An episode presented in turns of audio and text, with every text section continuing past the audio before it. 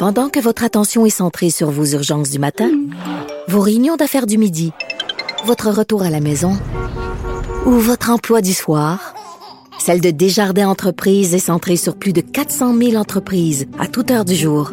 Grâce à notre connaissance des secteurs d'activité et à notre accompagnement spécialisé, nous aidons les entrepreneurs à relever chaque défi pour qu'ils puissent rester centrés sur ce qui compte, le développement de leur entreprise.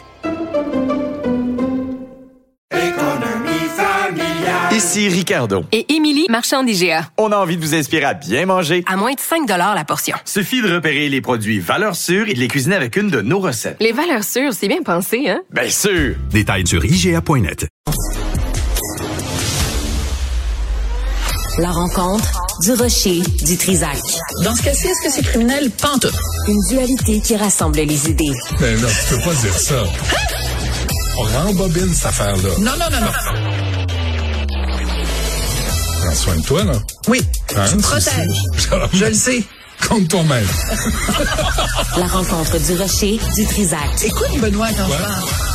Sophie, bonjour. Bonjour, Benoît. Sortez-moi d'ici, je regarde pas ça. Tu regardes pas ça, ben Non. tu fais pas partie donc des 1.7. Parfois, il y a eu des points jusqu'à 1.8, 1.9 millions de Québécois qui ont écouté ça euh, dimanche soir.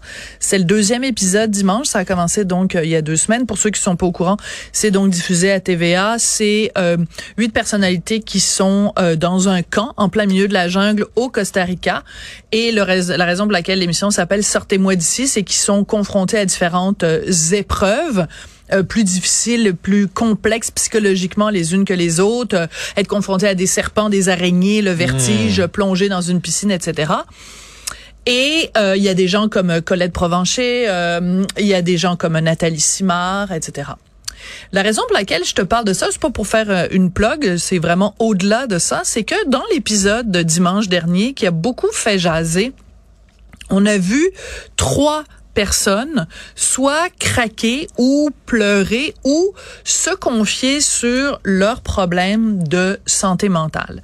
Et moi, je te le dis, Benoît, j'aime pas la télé pleurnicharde en général. J'aime pas la télé qui se gratte le bobo, puis tu sens dans des fois les entrevues là, tu sais, tu sens l'intervieweur là, il y a hâte que la personne pleure. Tu sais, mettons euh, euh, Madame Payette là, qui, qui avait fait une entrevue avec Céline, puis tu sentais là qu'elle voulait que Céline Dion pleure en parlant de sa famille. T'avais la boîte de Kleenex là sur la table. J'aime, en général, je n'aime pas la télé pleurnicharde. Mais il y a des fois où la télé, où les gens se livrent sur leurs sentiments, se livrent sur leur vulnérabilité. Je trouve que c'est de la télé qui fait avancer les choses, d'autant plus que c'est regardé par 1,7, 1,8, 1,9 millions de personnes. Deux exemples que je veux te donner dans ce qui s'est passé dimanche. Euh, Jean-Michel Leblon, qui est chef, qui avait gagné justement la compétition euh, chef des bois, à un moment donné, parce que les, les, les, les participants jouent et celui qui reste, à la fin, il a 100 000 dollars qu'il peut donner à la cause qu'il veut. Et lui, il a dit qu'il allait donner à la Fondation Martin Matt. Et euh, la raison pour laquelle il voulait faire ça, c'est que un de ses amis était impliqué avec lui dans un accident, gros accident de voiture, quand il avait 15-16 ans.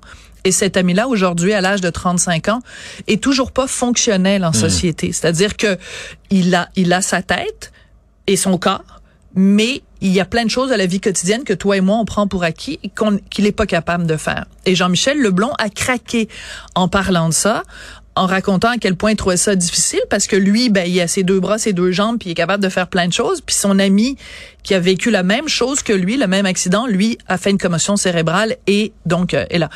Et je sais que c'est un sujet qui touche Benoît. Quand on voit un homme pleurer à la télé, je suis pas, je fais pas partie. Tu sais quand Paul Saint-Pierre Plamondon il a pleuré l'affaire du serment au roi puis tout ça. Moi, ça me touche énormément parce qu'on vit, même si on est en 2023, dans une société où ça reste encore rare de voir des gars pleurer, des gars parler de comment ils se sentent. Puis cette génération-là, la génération, mettons, des gens qui ont 30 ans aujourd'hui, parle plus que mettons la génération de nos parents. Toi, je sais pas ton père, c'était quelqu'un, c'était strong silent type. Moi, mon père, c'est un strong silent type.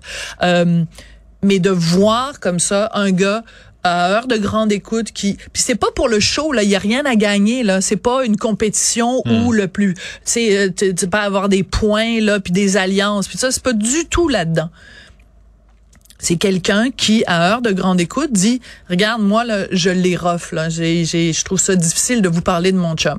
Ça, c'est la première chose. La deuxième chose, c'est Livia Martin, donc euh, créatrice de contenu. C'est accessoirement la fille de Maxime Martin.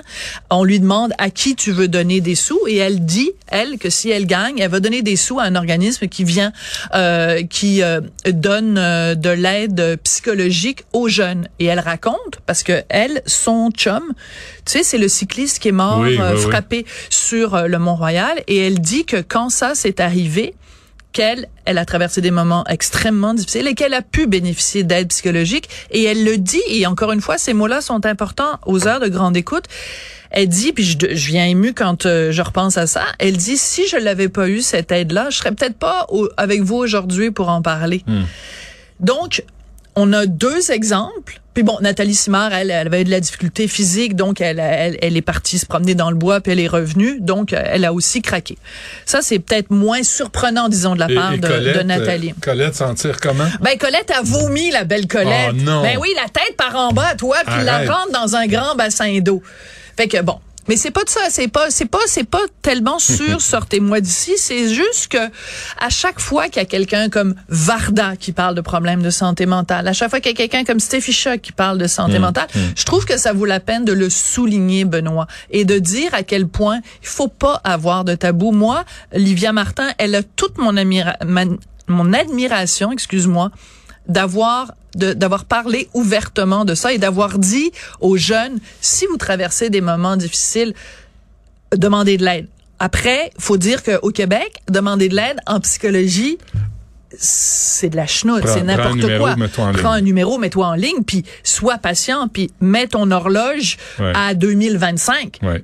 Puis le réveil va sonner, tu vas te réveiller, ça va être en 2025. Hmm. Parce que le temps moyen pour avoir accès à un psychologue au Québec, c'est c'est deux ans. OK? Donc, c'est pour Hmm. Mais ça que c'est important, cette cause-là. Tu peux parler à tes proches. Tu peux Voilà. parler, ouais. Puis aussi, c'est comme elle, si elle gagne, ben ça va être 100 000 dollars pour cet organisme-là. Ben, en tout cas, Mhm. tout ça pour dire que euh, des personnages qui sont vulnérables à la télé, des gens qui parlent euh, ouvertement de santé mentale, je pense que ça vaut la peine d'être souligné. C'est important d'en parler. même dans un jeu. Oui. Un, un film ou un- un- un- une émission de télé qui est un jeu. Un talk show, peu importe. Ah bon. Parlons-en. Parlons-en. Puis les gars, n'ayez pas peur. On vous aime. On vous aime quand vous vous montrez vulnérable. On aime ça quand vous parlez de comment vous vous sentez. Mais pas trop. Oh oui. Faites-en pas un spectacle. Ouais, ok. Tu sais, Non, mais tu sais, il y a une ça différence. je- je viens de te réel. dire que c'était pas un Quand c'est spectacle. réel, Oui. c'est- important. Mais quand on utilise ça pour commencer à faire, comme tu disais, du pleurnichage, Du pleurnichage. on voit la différence. Ou, par exemple, quelqu'un qu'on nommera pas, qui avait été pogné dans une affaire, euh, qui avait reçu une amende pour avoir montré son oui-oui dans un parc, puis après, il avait été allé euh, à la télé pour faire son mea culpa, Ouais. puis là, il avait pleuré, mais je pense que c'était sincère. Il y avait pas de larmes. Ouais. Mais Mais, tu pleures, mais il y avait du. Kleenex. Mais c'était pas C'est pour. cela. Donc, est-ce Oh, correct? Hey, on t'écoute à deux heures et demie, Ah, Sophie c'est Durocher. C'est bon, C'est bon, bon. Merci. euh, Bonne journée. Esprit tordu.